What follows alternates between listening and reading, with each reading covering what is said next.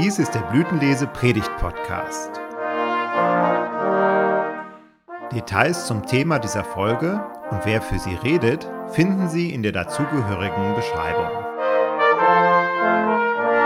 Der Herr segne alles Reden und Hören. Gnade sei mit euch und Friede von Gott unserem Vater und dem Herrn Jesus Christus. Amen. Gottes Wort, das wir miteinander betrachten, ist die Epistel für den vierten Sonntag im Advent aus dem Brief des Apostels Paulus an die Gemeinde in Philippi im vierten Kapitel. Der Apostel schreibt, Freuet euch in dem Herrn alle Wege. Und abermals sage ich, freuet euch. Eure Güte lasst kund sein allen Menschen. Der Herr ist nahe. Sorgt euch um nichts, sondern in allen Dingen lasst eure Bitten in Gebet und Flehen mit Danksagung vor Gott kund werden. Und der Friede Gottes, der höher ist als alle Vernunft, wird eure Herzen und Sinne in Christus Jesus bewahren. Wir beten, Herr Gott himmlischer Vater, wecke uns auf, dass wir bereit sind, wenn dein Sohn kommt, ihn mit Freuden zu empfangen und dir mit reinem Herzen zu dienen. Durch ihn, Jesus Christus, deinen Sohn, unseren Herrn. Amen. Liebe Zuhörende, freuet euch. Freuet euch, das ist als Aufforderung ja gar nicht so einfach. Ich kann nicht ohne weiteres jemandem befehlen, sich zu freuen. Ich selbst muss immer so an Kinder denken, die irgendwas geschenkt bekommen, wo Besuch da ist und der bringt was mit und nur freu dich doch mal. Und das Kind weiß gar nicht so richtig, was ihm an dieser Stelle passiert und wie ihm geschieht und warum es sich denn da nun freuen soll. Als Aufforderung ist es echt schwierig. Freude, das ist ja eher sowas, was von innen herauskommt. Das ist was, was wachsen muss. Das ist etwas, was aus dem Herzen irgendwie aufsteigt. Kann ich das irgendwie befehlen? Ähnlich mit dem anderen Wort, das der Apostel Paulus dann hier noch sagt, sorgt euch um nichts. Und da kann ich jetzt anfangen mit der ganzen langen Liste von Dingen, um die ich mir Sorgen mache. Es fängt an im privaten Bereich, darüber, wie Zukunft aussehen wird, wie Menschen sich entwickeln werden, wie es in der Familie läuft. Und es geht hin tatsächlich bis in die große Weltpolitik. Sorgt euch um nichts. So ganz wohl ist mir im Moment nicht wenn ich in die Ukraine gucke. So ganz wohl ist mir nicht, wenn ich merke, wie vieles gerade in dieser Zeit teurer wird, wie Lebenshaltungskosten sich verändern und wie Energiepreise offensichtlich in die Höhe explodieren. Sorgt euch um nichts. Manchmal habe ich den Eindruck, dass das eher so unser Lebensgefühl bestimmt. Sorge. Das Überlegen darum, was kommt denn nun eigentlich? Wie wird es sein? Wie gestaltet sich Leben weiter?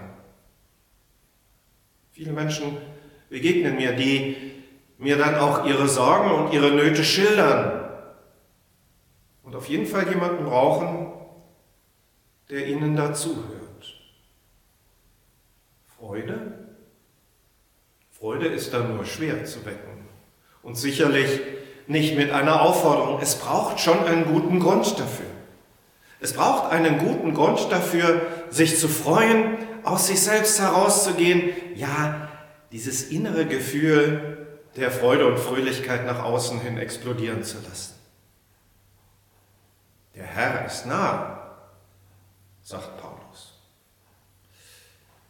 Der Herr ist nahe.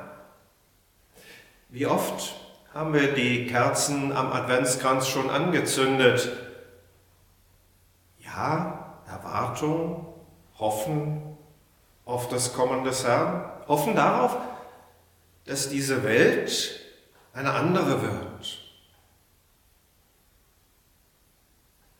Und das war im letzten Jahr so und es war im Jahr davor so. Und die Sorgen werden auch nicht weniger in dieser Zeit. Der Herr ist nahe. Ja, Paulus, du schreibst das in eine Zeit hinein, in der ganz viele der Christen eine große Naherwartung hatten. Also die Erwartung, dass Christus bald wiederkommen wird. Für uns liegen da schon knapp 2000 Jahre dazwischen. Oder sollte es tiefer gehen? Ich meine schon.